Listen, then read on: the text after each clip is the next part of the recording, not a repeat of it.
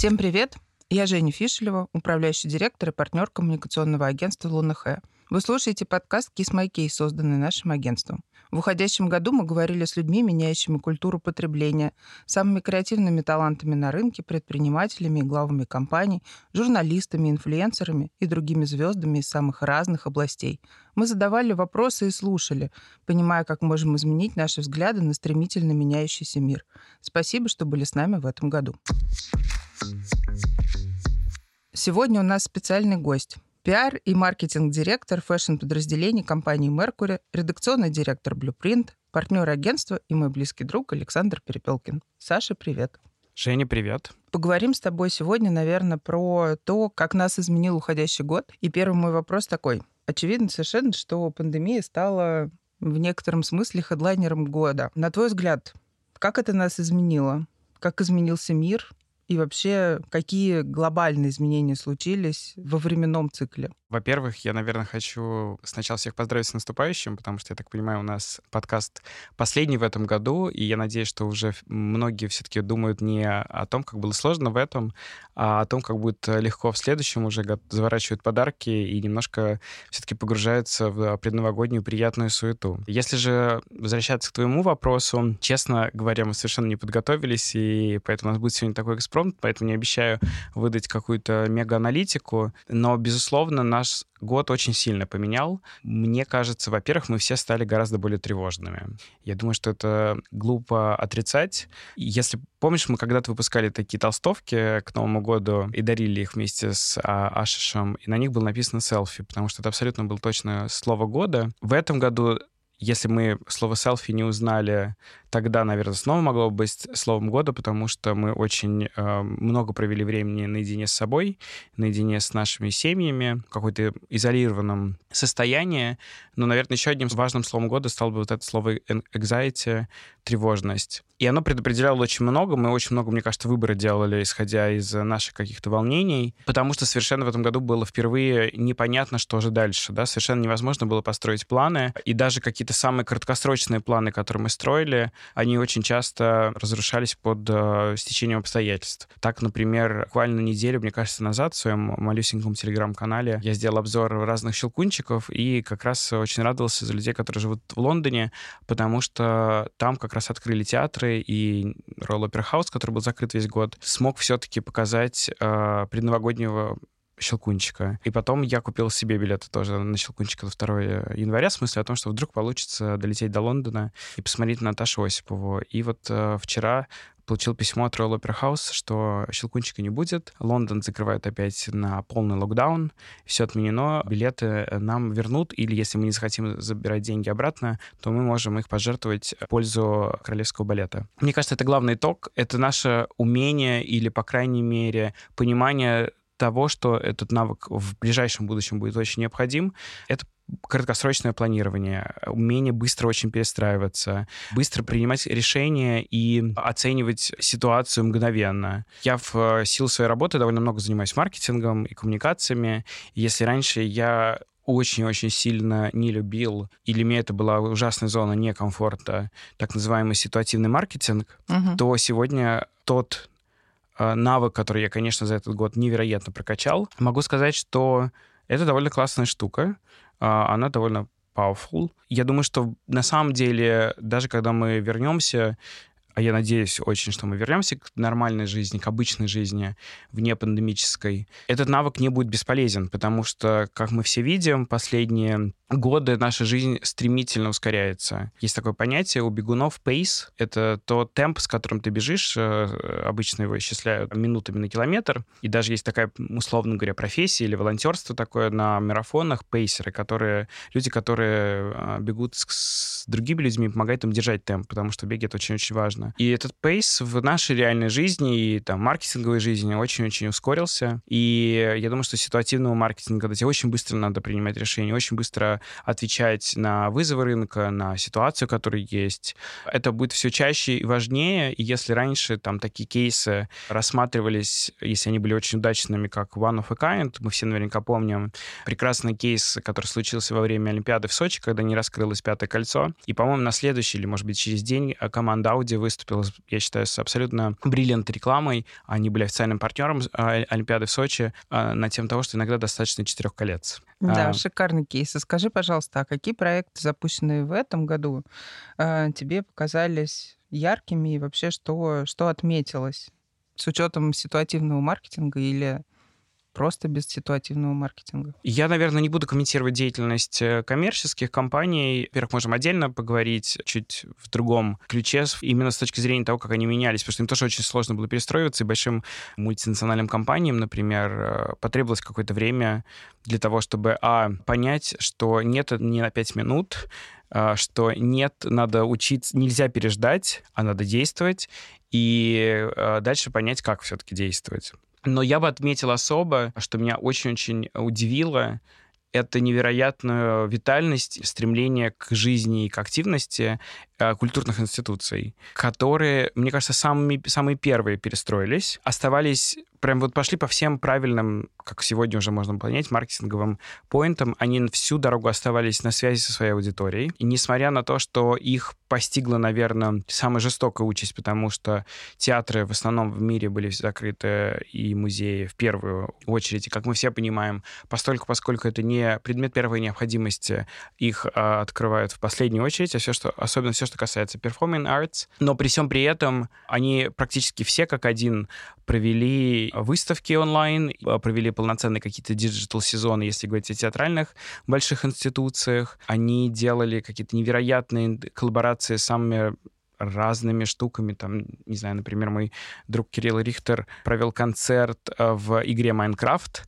э, что, мне кажется, было дико классно. Да, это вообще стало популярной площадкой для проведения онлайн-ивентов. Абсолютно. То, с каким интересом, например, я наблюдал за digital сезоном New York City Ballet. Всех хореографов, которые не смогли в этом году показать свои работы для Нью-Йорк Сити Беллы на сцене театра Коха, вывели на улицу центр Линкольна и э, показали какие-то невероятно красивые видео, которые они смогли записать в абсолютно пустом городе. Да, помню, мы с тобой смотрели. Мы с тобой смотрели. очень искренне и вдохновляюще. Абсолютно. А, я не знаю, музей-гараж, который, мне кажется, может являться золотым стандартом музейного такого дела в плане именно новой коммуникации, подхода и работы с аудиторией.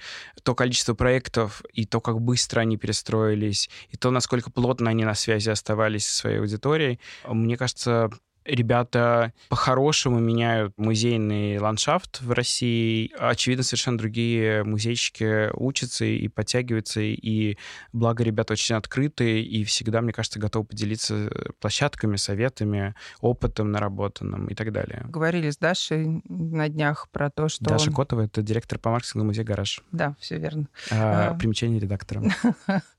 Так вот, и Даша рассказывала о том, как они со своей программой, о том, собственно, собственно, об инклюзивности. Ездили на партнерские площадки, проводили сессии, лекции, обучали коллег, собственно говоря, тому, как э, правильно в нынешнем, наверное, времени, да, в истории там, современного потребления в целом, какие мы стали другие, э, как с нами правильно взаимодействовать и учитывать интересы всех и каждого, и не только интересы, но и возможности. Кстати, я еще хотел бы упомянуть, например, в абсолютно экстремальных и стремительно меняющихся обстоятельствах провели совершенно потрясающий, мне кажется, сезон фестиваль «Диан Вишневый контекст», которые, по-моему, за неделю остались без питерской площадки, которые до последнего... Да, до последнего не знали, дадут ли им провести московские события, которые а, провели огромное количество событий, а, микс, да, и онлайн, и офлайн. А, мы с тобой были на вечере молодых хореографов и абсолютно были потрясены, потом после уже программы обсуждали с командой, какое количество людей одновременно посмотрело эти выступления онлайн через разные mm-hmm. площадки, ВКонтакте, э, соцсети и прочее. И я бы в этом плане хотел, наверное, тоже отдельно отметить э, команду контекста, которые оказались быстрыми, современными, э, мгновенно реагирующими и совершенно не цепляющимися за то, как раньше было.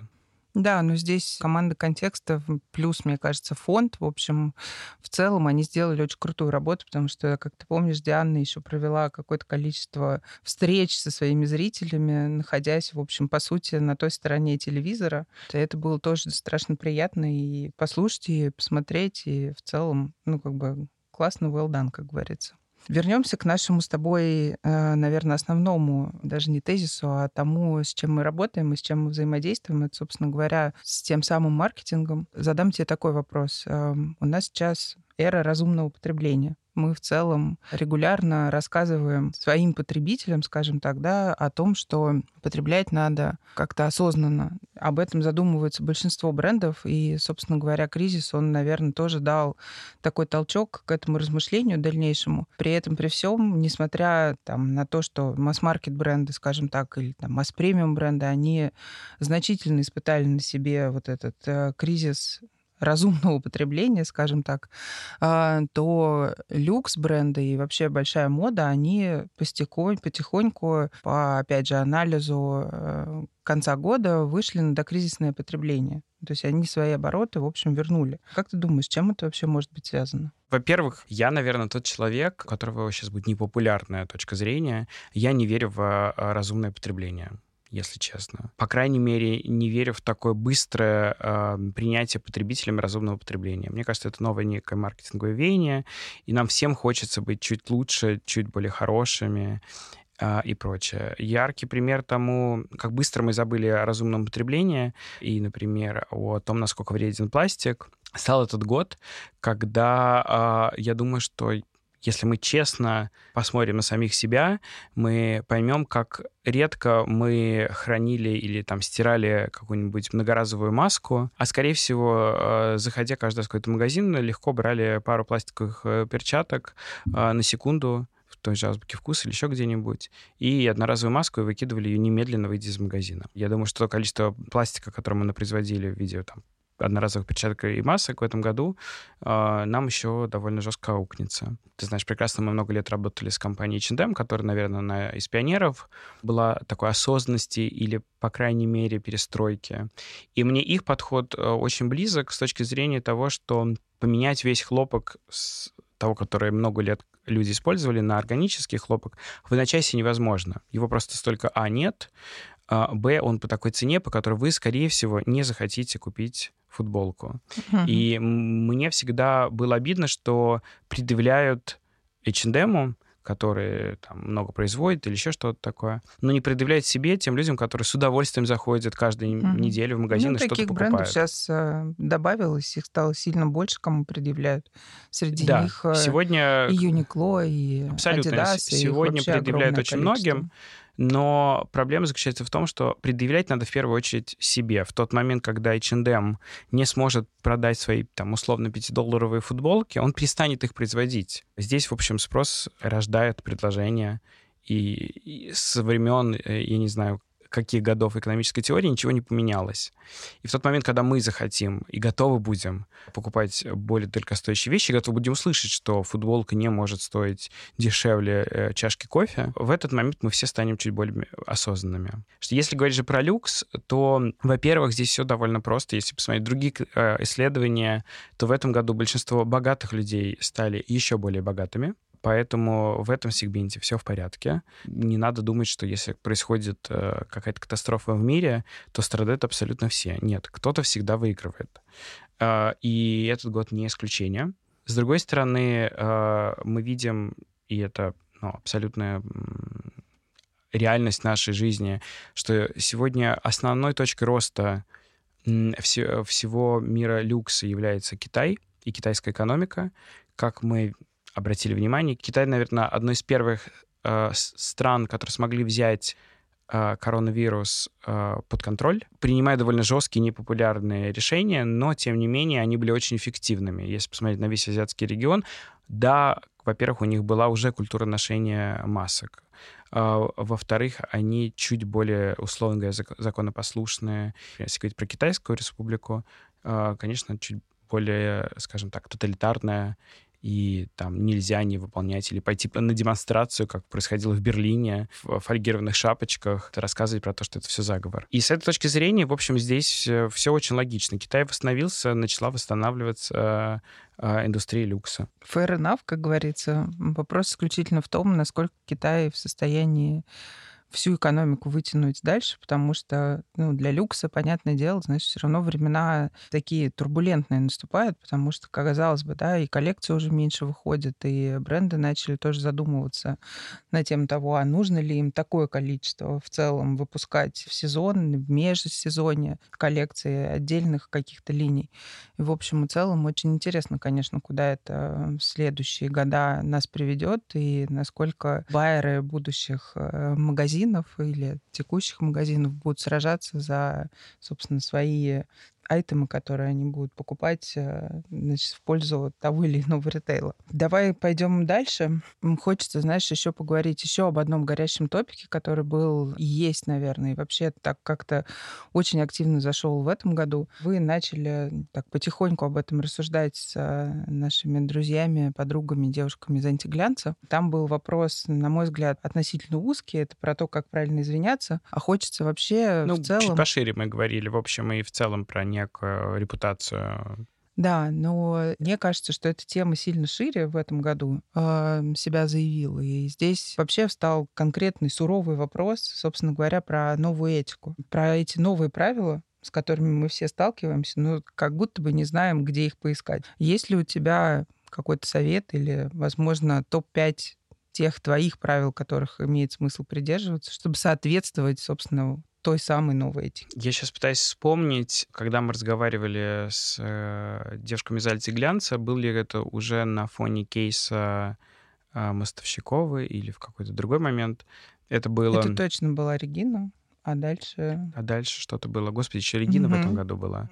Регина Гейт. Много всего произошло в этом году. Я уже не раз повторял и повторю это снова. Репутационный скандал может случиться с любым сегодня потому что, скажем так, много слишком стало триггеров, по которым вы можете кого-то обидеть или задеть, и абсолютно все, практически все люди сегодня получили голос для того, чтобы об этом заявить. Если раньше так называемые опрест группы могли оставаться э, неуслышанными, то сегодня появилось большое количество площадок или как минимум соцсетей, на которых ты, в общем, выразить свою точку зрения. Поэтому надо быть готовым к тому, что это с тобой может случиться. Из плохих новостей с репутационными скандалами совершенно непонятно, что делать. Давайте разберем на примере Morning Show, да, который мы смотрели весной. Если, например, в части уголовного права или даже административного права, которое существует уже многие, наверное, даже тысячелетия, существует общественный договор. Ты украл, доказали твою вину, тебя поймали. Полгода работы или еще что-то. Я не юрист, хотя мы недалеко от МГУ с тобой сидим. Убийство. Вот тебе два, от 25 до пожизненного. У тебя есть понятный механизм осуждения, понятный механизм, условно говоря, а, обеления или искупление Обратно, вины. возвращение а, да, в искупление вины. То есть угу. мы допускаем, что человек может, я не знаю, в 15 лет совершить ошибку, пойти в магазин, что-то украсть. Дальше как-то система его обучает. Эти сроки, вот если так вдуматься, кто-то же придумал, и как-то общество согласилось, что, ну да, скажем так, почему-то за жизнь человека, если там, условно говоря, первое преступление, 25 лет достаточно. Может это вызывать вопросы? Наверное, может, но тем не менее, видимо, из-за того, что это уже долго и уже есть практика наработанная, это работает. С репутационными скандалами совершенно непонятно, что делать. Давайте посмотрим. Джон Гальяно потребовалось порядка, по-моему, пяти лет и весьма активных действий, там, ходить в синагогу, встречаться с раввинами и прочее, прочее, проходить реабилитацию, извиняться, для того, чтобы вернуться в мир большой моды.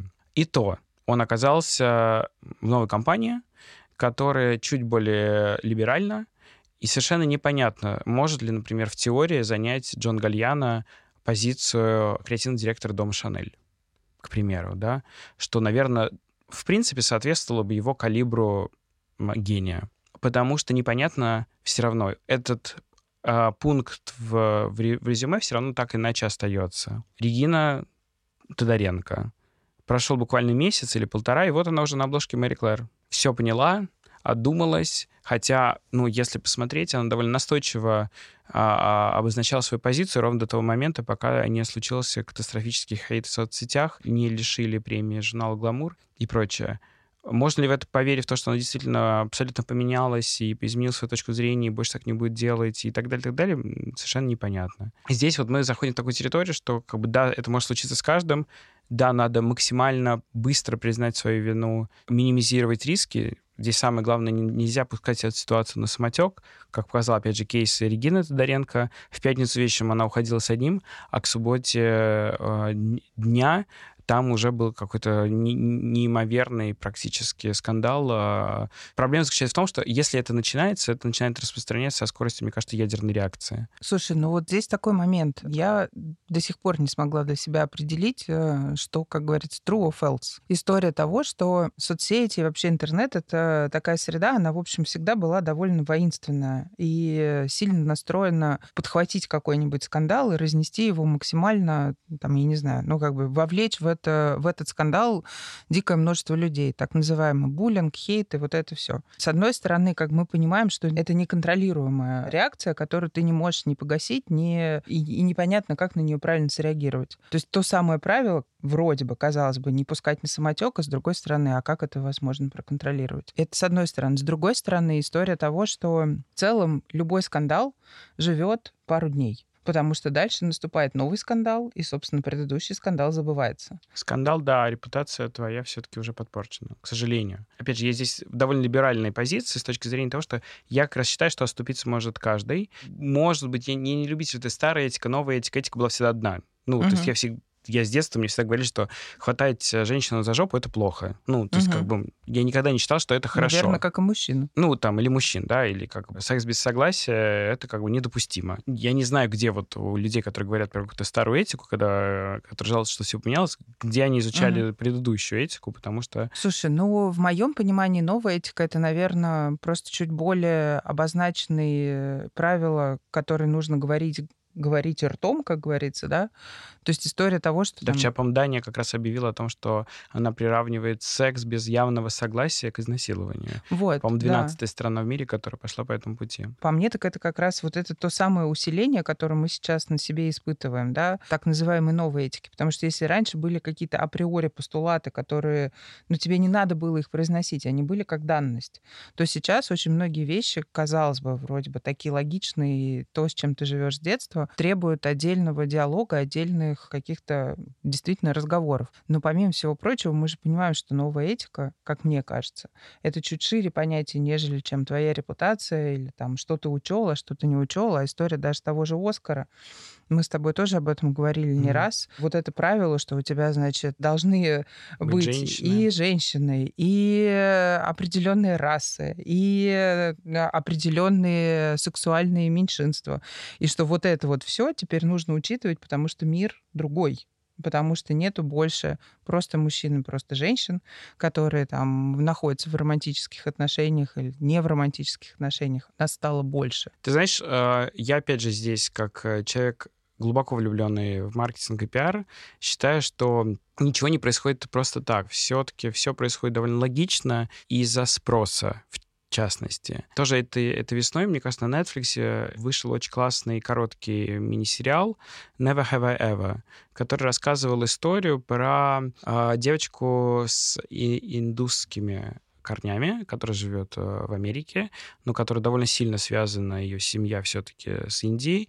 В общем, это такой очень интересный микс афро-индусской культуры. И я словил себя на мысли о том, что мне очень интересно смотреть за историей этой девочки и за ее какими-то традициями. Я про это ничего не знаю, не знаю про их праздники ничего, не знаю про их традиции, про то, как там надо погребать родителей э, и прочее-прочее. И вдруг я понял, что история условно белого цисгендерного мужчины, она уже в мире такая рассказанная, угу. что уже просто на самом деле вот этого понятия в английском есть плод, сюжет, придумать какой-то оригинальный все сложнее, сложнее и сложнее. И что, возможно, весь этот запрос, как бы, да, он идет с двух сторон с одной стороны, мы стали более просвещенными, образованными, поняли, что так нельзя.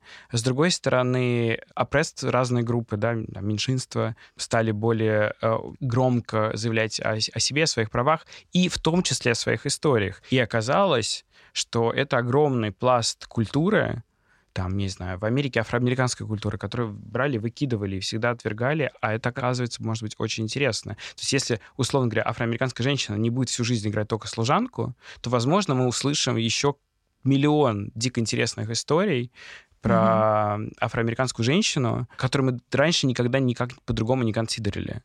И в этом плане как раз тот же сериал э, «Голливуд», который все обсуждали на майские праздники, за который отдельно спасибо и Netflix, и Райану Мерфи, потому что это был, мне кажется, пик э, пандемии и истерики. Чувствуется, какой стриминговый сервис ты пользуешь. Я пользуюсь разными стриминговыми сервисами, но... Но Netflix твой любимый. Ну, в этом году, ты знаешь, да, наверное, Netflix э, победил всех, потому что там тот же Apple TV, он прекрасен совершенно, но очень мало. Ну, как бы мы хотим гораздо больше. И, в общем, Голливуд, который вот был такой сахарной пилюлей в самый необходимый для нас момент, как раз показал о том, как Голливуд мог бы не оказаться в том кризисном, э, в том кризисной ситуации, где они сейчас, если бы они не отвергали э, геев, сценаристов, актрис э, первого ранга, афроамериканок и много-много-много других людей, и не жили бы только шаблонной жизнью, а принимали бы решения на основе не потому, что так принято, угу. а потому что это хорошо. Ну, про талант. Когда ты исходишь из чистого таланта, это очень-очень чувствуется. И мы с тобой тоже много раз об этом говорили, да, мы, помнишь, были с тобой когда-то еще, мы могли ездить э, на музыкальные фестивали, и мы были с тобой на качели, ты отказался тогда со мной пойти на Сандо-сервис Kanye West, а я пошел, и я как раз, помню, что тогда вернулся из истерики восторга, рассказывал тебе о том, что... Ты вернулся просветленный. Я вернулся абсолютно просветленный, и, но меня потрясло то, что я не фанат Kanye West, мне не очень нравится его музыка, еще больше не нравится он сам как персонаж, но это сделано было настолько профессионально и талантливо, что э, на это как на продукт мне было дико интересно смотреть. Я получил огромное удовольствие, потому что это high-class. Все, здесь дальше, дальше бесполезно обсуждать. Тебе это может персонально нравиться или не нравится, но то, что это очень хорошо, это факт. Согласна. Есть, э, конечно, такие определенные опыты, которые мы проходили раньше хм. и которых мы будем очень ждать в будущем. Но сейчас э, весь мир окунулся в digital, к сожалению, или к счастью, не знаю, для каждого по-своему. Я смотрю периодически на как будто бы сходящего с ума и отъезжающего в компьютер э, своего сына и понимаю, что, в общем, мы где-то с ним очень похожи в наших состояниях, да, вот этого торчания перед экраном. И весной это было в какой-то момент момент просто совершенно невыносимое состояние, когда ты бесконечно там в Зуме, в Тимсе, в BlueJeans, неважно где, но ты бесконечно разговариваешь с экраном, а иной раз кричишь в черные квадратики в попытке добиться обратной связи. Для людей, которые не включают видео во время конференции, будет отдельное место в аду. Согласна. Вообще всеми руками и ногами за. Так вот, мы как будто бы все страшно устали. Это накопленное какое-то такое, знаешь, э, диджитальная усталость, там невозможность в какой-то момент встречаться, общаться и быть там, где тебе хочется быть, э, несмотря на то, что вроде бы digital, говорят, это открытые границы и безограниченные возможности. А с другой стороны, мы так, э, наш мир так резко сузился, сразу стало понятно, по кому ты скучаешь. Да? Кто эти твои близкие люди, будучи лишенным возможности с ними видеться в своем привычном ритме и проводить время так, как вы там запланировали, мы понимаем, что, наверное, встреча и там возможность быть в офлайне это, собственно, наверное, новый люкс. Вот. И останется ли это так? Будет ли, будет ли эта искренность и теплота взаимодействия настолько же ценна? Так как вот нам это сейчас, собственно, тот же самый digital, да, он так кинул нам это в лицо, историю того, что, ребят, вы можете этого лишиться. Вот оно у вас есть, берегите и цените это. Ты знаешь, я не знаю, почему это кого-то должно было научить в этом году. Для меня это всегда было понятно. И я очень давно уже начал переживать, что многие мои друзья разъехались по разным странам мира и по разным уголкам, и у тебя нет возможности свободно с ними видеться. И для меня всегда это было роскошью, привилегией встречаться с ними время от времени там, где они живут. У нас были какие-то разговоры в Лондоне о судьбах России э, с, с моей подругой Настей Ланда, и мы хохотали, что, господи, сто, сто лет прошло, э, мы все так же страдаем по судьбе России в загнивающей Европе. Видеть э, Дашу Повалову в Лос-Анджелесе, болтать о ее каких-то проектах, которые как мы видели в этом году, случились абсолютно невероятными. Это тоже была огромная роскошь. Поэтому, не знаю, для меня как бы что-то увидеть живьем, опять mm-hmm. же, постольку поскольку мы выросли ну, в довольно закрытой стране. Я первый раз в самолете оказался лет 18. И, э, собственно, такой большой за границей, если не считать там, не знаю, Литву и что-то такое, там тоже где-то вот в этом возрасте. Я всегда хотел оказаться в Париже, и, конечно, я рассматривал его миллион раз в книгах и на разных картинках. Но там, когда, тогда, когда я там оказался, и, я не знаю, увидел а, Монмар, а, Амели или показы, или Елисейские поля, на которых, собственно, я стараюсь больше не появляться, потому что, в общем, они не такие классные, как э, я думал. Стало понятно совершенно, что сколько бы ты что ни изучал по картинкам, по книгам сегодня в digital формате, это совершенно не то же самое, что увидеть это живьем. Я, наверное, И здесь разные абсолютно. могут быть, я не знаю. У меня тут детская был, я, э, у девушки была невероятно красивая книга про Петергоф. И я э, очень-очень хотел его увидеть. В какой-то момент нас э, родители отправили в Санкт-Петербург. Угу. День, когда я прям считал дни, когда мы поедем в Петергоф, но это было настолько превосходящее все ожидания, угу. впечатления, что, конечно, никакая супер хорошая книга с невероятными фотографиями, напечатанная на невероятной бумаге, не заменит вам личного опыта взаимодействия с объектом, местом, людьми. Да, но это еще такая чем. радость узнавания, наверное, в том числе, потому что, ну, как бы Это ты... классная, кстати, штука. Мгм. Да, потому что это ты это все полистал, а потом опа, и вот, э, и вот она реальная жизнь, и, и Да. ты знаешь, что ты знаешь. Да.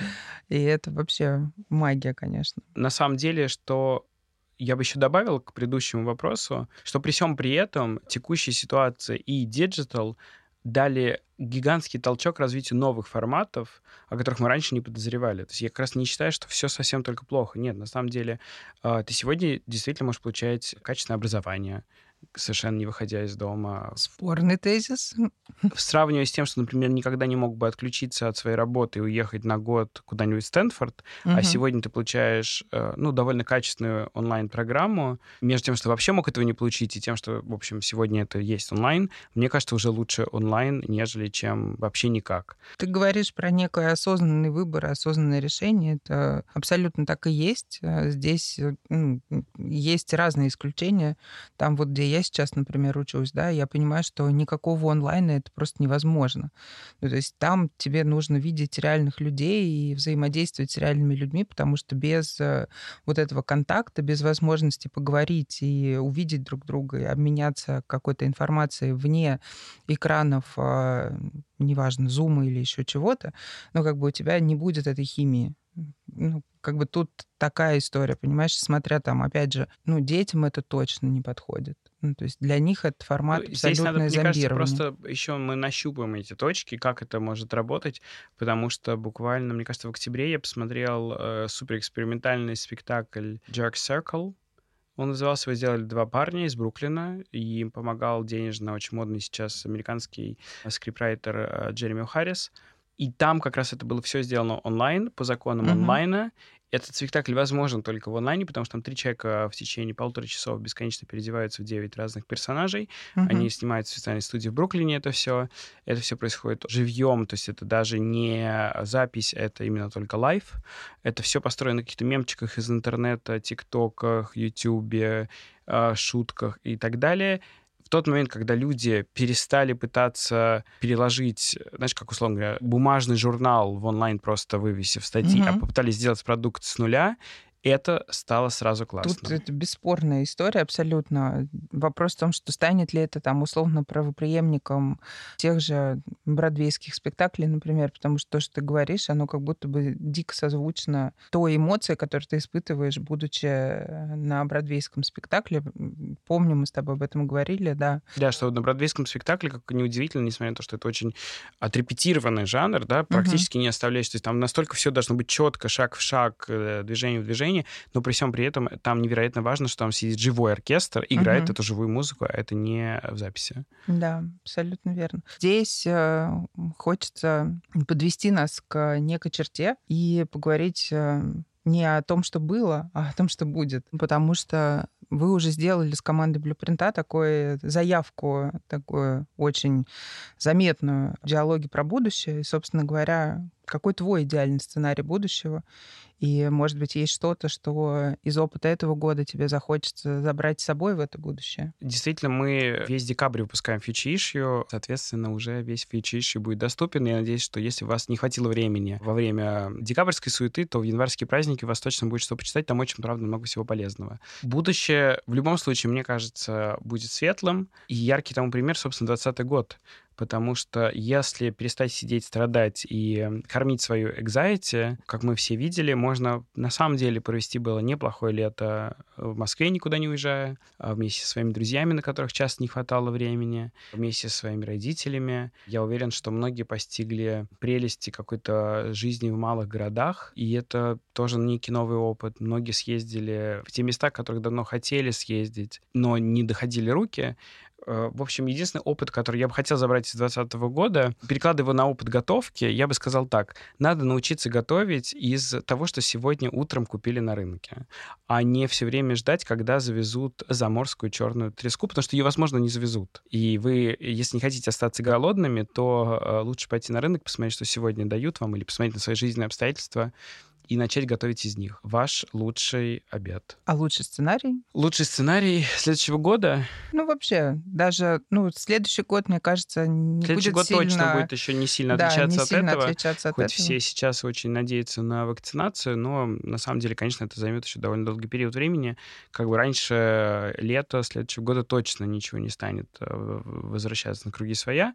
А дальше я бы предложил так. У нас, ты знаешь, прекрасно, в агентстве много шведских клиентов, и обычно это всегда самые наши любимые клиенты, потому что они самые четкие, самые спланированные, они сказали А, они скажут Z. И мы в какой-то момент задались вопросом, почему же все так? И нам шведы сказали, а, по-моему, это были ребята из Вагабонда, которые живут в микрогороде Варберге, черти где, вообще, мне кажется, на краю Швеции, туда доехать это целая эпопея. А они сказали, ребят, зима очень длинная, есть время подумать. И мне кажется, вот это вот окукливание, в котором мы сегодня все как-то оказались, и замедление, мне кажется, надо э, потратить на то, чтобы придумать свой лучший сценарий и понять действительно, что для вас важно, от чего вы готовы отказаться, от чего вы не готовы отказаться, и придумать какой-то свой план. Спасибо, Саша.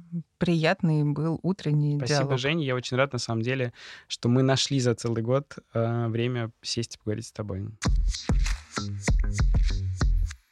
На этом все. Это был финальный в этом году выпуск подкаста Kiss My Case от коммуникационного агентства Лунахэ. Желаем вам счастливого Нового года, развития и стабильности вашему бизнесу, крепкого здоровья, радостных и уютных каникул. До встречи в Новом году.